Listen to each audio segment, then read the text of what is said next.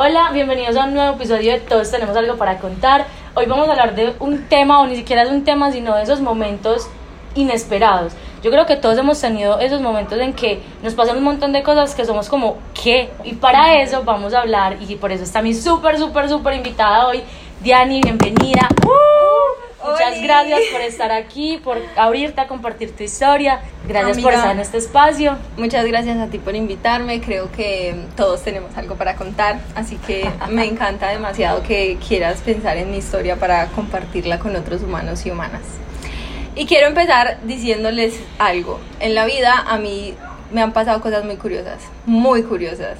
Realmente siempre que yo planeaba algo, se me cambiaban los planes. Y literalmente un día llegué y dije, voy a dejar de planear todo. O sea, me quiero las ir- cosas fluyan. Literal, me, me quiero ir a París, voy a dejar de planear porque nada me sale. y siento que muchas veces nos hemos iden- identificado con eso, como que queremos o tenemos un sueño o queremos hacer algo en la universidad o lo que sea y se nos cambian los planes. Total.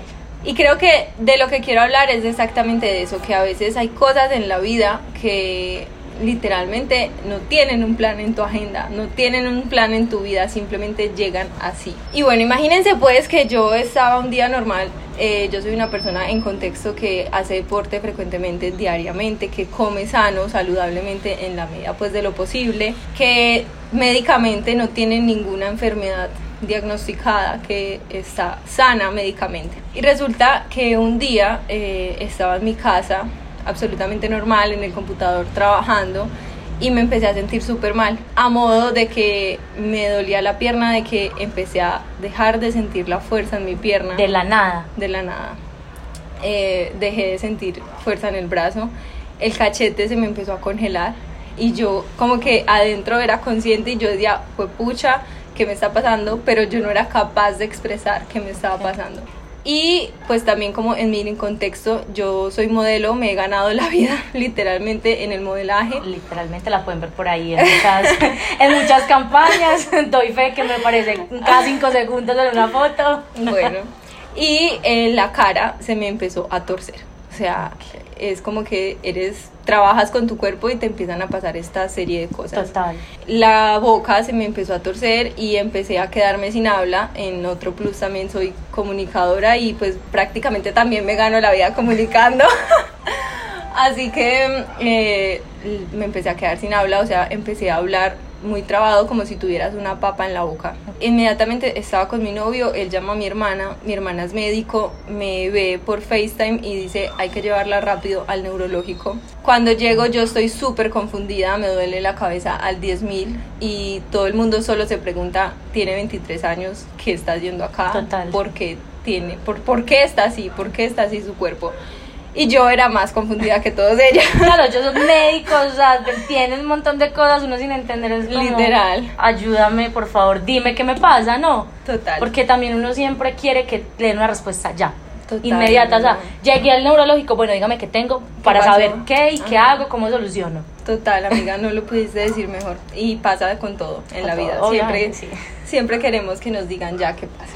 El caso es que llegué y bueno, me empezaron a hacer unos exámenes, me empezaron a analizar. En la medida que iba pasando el tiempo, iba recuperando la fuerza de mi brazo derecho y la fuerza de mi pie derecho. Y la cara, listo, se me empezó otra vez como a organizar, ya no estaba torcida, pero yo seguía hablando con una papa en la boca. O Ok. sea, seguía hablando súper mal. Les juro que escucharse así, a sí mismo, hablarse de una forma tan diferente, genera un poquito de trauma.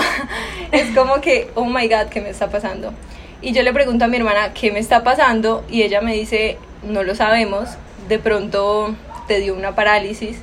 Y yo lo que primero pregunto es, no voy a volver a hablar, no voy a volver a hablar bien. Y ella me dice, tranquila, de pronto con terapia. O sea, es como que hay una posibilidad de que no. De que no, y, y que es un proceso, que es lo que Ah. hablábamos, era, queríamos inmediatez y nos Ah. ponen un proceso largo. Total. Entonces yo fue como, oh my god, ¿cómo así? O sea, Total. Además que tú de una vez te dejas llevar por tus pensamientos y te anclas en el futuro y te anclas en que, oh, ¿qué va a pasar? O mi trabajo, o lo que hago, lo que me desempeño, lo que me gano en la vida, bla, bla, bla, bla. Entonces, bueno, listo. Pasaron muchas cosas en ese momento, en tan poco tiempo. Además que, vuelvo y repito, tú nunca te imaginas que te va a pasar algo así pues de la nada, o sea, es como que literal fue de la nada. Entonces, listo, me metieron a una cámara que da pánico porque no te puedes mover, porque no puedes respirar y yo estaba ansiosa, tenía, estaba hiperventilando, o sea, mi respiración se estaba sintiendo muy agitada. Son de esas cámaras que, un- pues, o como esas máquinas que uno ve, por ejemplo, en Grey's Anatomy. Ajá. Que son, sí, que, o sea, que uno es así que va entrando y como que, literal, es así, quieta, Ajá. quieta, quieta. Total, amiga, de esas. Juepucha. Y bueno, en la primera vez yo tenía brackets abajo, me metieron ahí 40 minutos, a- o sea, no me podía mover, súper inmóvil. Y yo simplemente era como, ok, voy a, o sea, antes de entrar me dijeron, vas a durar 40 minutos. Ay, Dios mío, no que hace 40 minutos quieto en esa... No. Uy, no. Entonces, listo, yo dije, bueno, estoy acá conmigo misma, estoy acá sola y yo quiero decir algo muy importante. Y es que todos los seres humanos creemos en algo o tenemos la necesidad de creer en algo. Y muchos le llaman universo, muchos le llaman vida, muchos le llaman como le quieran llamar a ese ser supremo, a ese ser superior.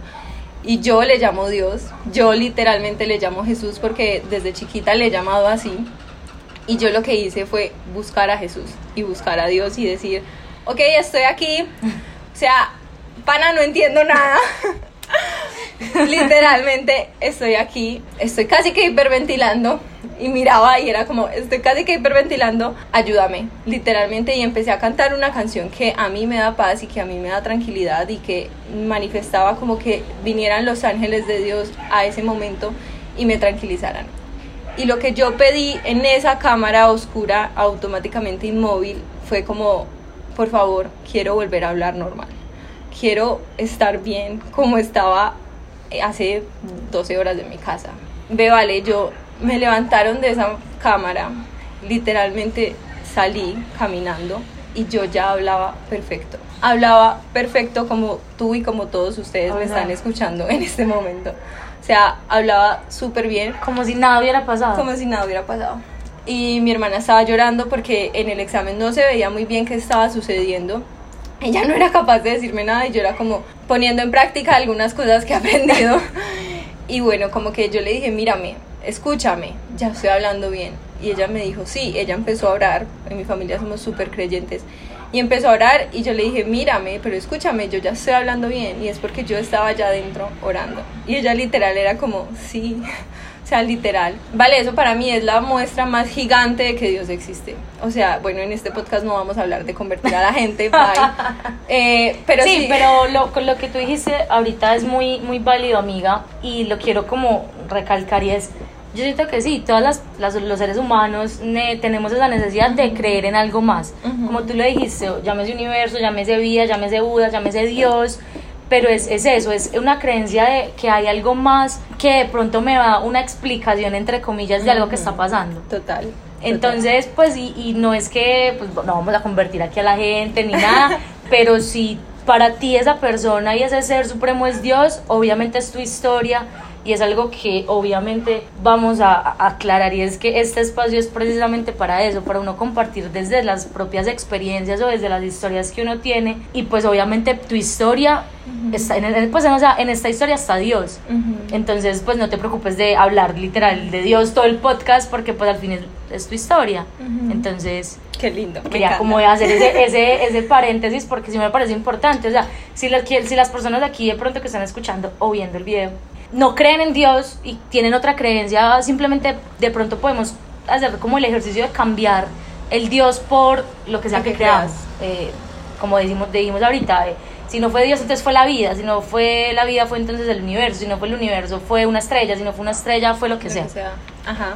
Y bueno, entonces, amiga, eh, yo salí de esa cámara y literalmente, bueno, de ahí para allá siguió mucha incertidumbre porque el ser humano también siempre está más en el allá que en el acá. Y hace poquito vi una frase que decía, le llamamos presente a lo que deberíamos llamarle vida.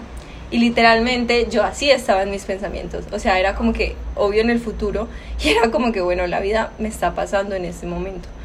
Y esto obviamente es una historia que todavía no concluye porque fue hace un mes, no llevo más de un mes en esto, y de seguro, bueno, Vale me invita otra vez cuando tenga la Obviamente, respuesta. este es el lugar ah, súper abierto para ti, amigo. Y el caso Vale es que cuando salí de esa cámara me tuvieron que meter otra vez otros 40 minutos y salió como diagnóstico que me había dado un infarto cerebral.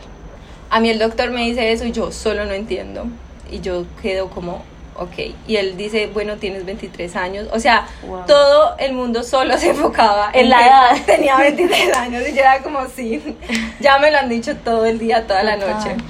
Entonces como que fue como que, bueno, listo, tú qué de raro has tomado, Eh, yo tomaba pastillas anticonceptivas y aminoácidos porque me encanta el ejercicio. Y fue como, listo, vamos a suspender todo eso, te vas a quedar acá hospitalizada, vamos a ver cómo evolucionas y te vamos a mandar millones de exámenes. Y vale, listo, me pasó eso, me quedé hospitalizada. Cuando yo ya, de las, después de la hospitalización, llegué a mi casa, yo llegué súper feliz. O sea, yo llegué y yo dije, marica, estoy viva. Total. O sea, yo literal, o sea, mi familia que me preguntaba, o sea, todo el mundo era como, fue puta, ¿qué le pasó a Diana? Y fue como que, ¿cómo estás? Súper feliz porque estoy viva. Total. Súper feliz porque mi cuerpo se mueve completamente. Súper feliz porque mis brazos tienen fuerza. Súper feliz porque puedo hablar, porque puedo comunicarte que te quiero, porque puedo darte las gracias por estar aquí. Entonces, como que, amiga, todo esto es una historia que sigue escribiéndose. Es una historia que me, de seguro me está enseñando algo Total. pero también me está enseñando otras cosas que muchas veces no tenemos en cuenta y es que nosotros a veces no podemos tener el control de todo. Vean, se los digo porque literalmente yo decía, voy al gimnasio diario, como bien diario, me hago chequeos médicos diario, estoy perfecta. Ey, no siempre vas a tener el control. O sea, no siempre vas a tener el control incluso de tu propio cuerpo. Y yo lo hablaba con mi psicóloga y era como que literalmente yo le decía como que bueno, o sea, esto no tiene una explicación. Esto no tiene una explicación y quizás es lo más impactante, como decías tú ahorita, como que nosotros como seres humanos tenemos la necesidad de ir y de saber y, y por eso es que existe la filosofía y la, la psicología y de todo, porque siempre queremos responder qué onda con el ser humano, qué onda con el universo. Y eso pasa en nuestra vida, o sea, también estamos inmersos en nuestro yo, en el sí mismo, que literalmente es como que, parce, bueno, primero que la vida se nos pasa y segundo que queremos una respuesta así la vida se nos esté pasando. Sí, o sea, somos como, por favor, sí. Y, que, y al- algo que, que mencionas es que sí, queremos tener el control. Yo soy una persona que necesita tener como, pues no controlar a la gente, porque eso es otra cosa, sino Ajá. como de saber qué es lo que va a pasar. Total. No, entonces, por ejemplo, una, algo tan simple como una salida, a mí me gusta saber a qué hora es la salida, a dónde vamos a ir, qué vamos a hacer. Ni siquiera porque uno pone problemas, sino como para uno saber esa seguridad, más que un control, es como una seguridad de saber lo que va a pasar.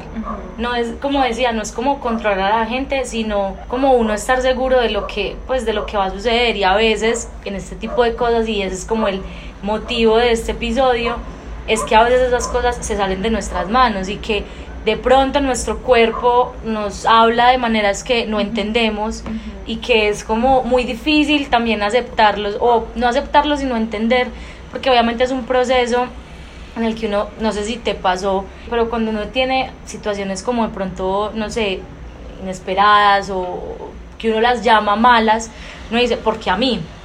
¿No? Y tú ahorita lo mencionabas de, tú eres modelo, obviamente, pues vives de tu imagen y que te pase una cosa así, entonces dices, ¿por qué a mí, que vivo de mi imagen, no otra persona? Pues obviamente no es que él no le desee el mal a la otra persona, pero es como, pues no le pudo pasar a una persona que simplemente, pues que su trabajo es en una oficina y que no tiene absolutamente nada que hacer con su, pues con su físico. Entonces siento que, que también poder como enfocarse como a eso. Como tú me dijiste, pues digamos, yo lo hablaba con mi psicóloga porque pues realmente esto no tiene una respuesta aún. Y yo le decía como que quiero trabajar la aceptación. Y ella literal era como que está bien, está bien, pero bájale 10.000 revoluciones porque para que tú puedas aceptar tienes que pasar por todo lo que eso implica. Tienes que pasar por el camino difícil. Tienes que, mejor dicho, saltar la roca y ahí sí llega la aceptación. ¿Y por qué te digo esto, Vale? Porque muchas veces queremos controlar porque a veces no aceptamos lo que sucede. Porque literalmente es como que hay cosas que no hacen parte de nosotros ya y que es muy difícil como tratar de decir, está bien, dejo ir esto, dejo ir esta situación. Porque igual, bueno, tampoco nos enseñan, pero... Eh, eso tampoco es este tema.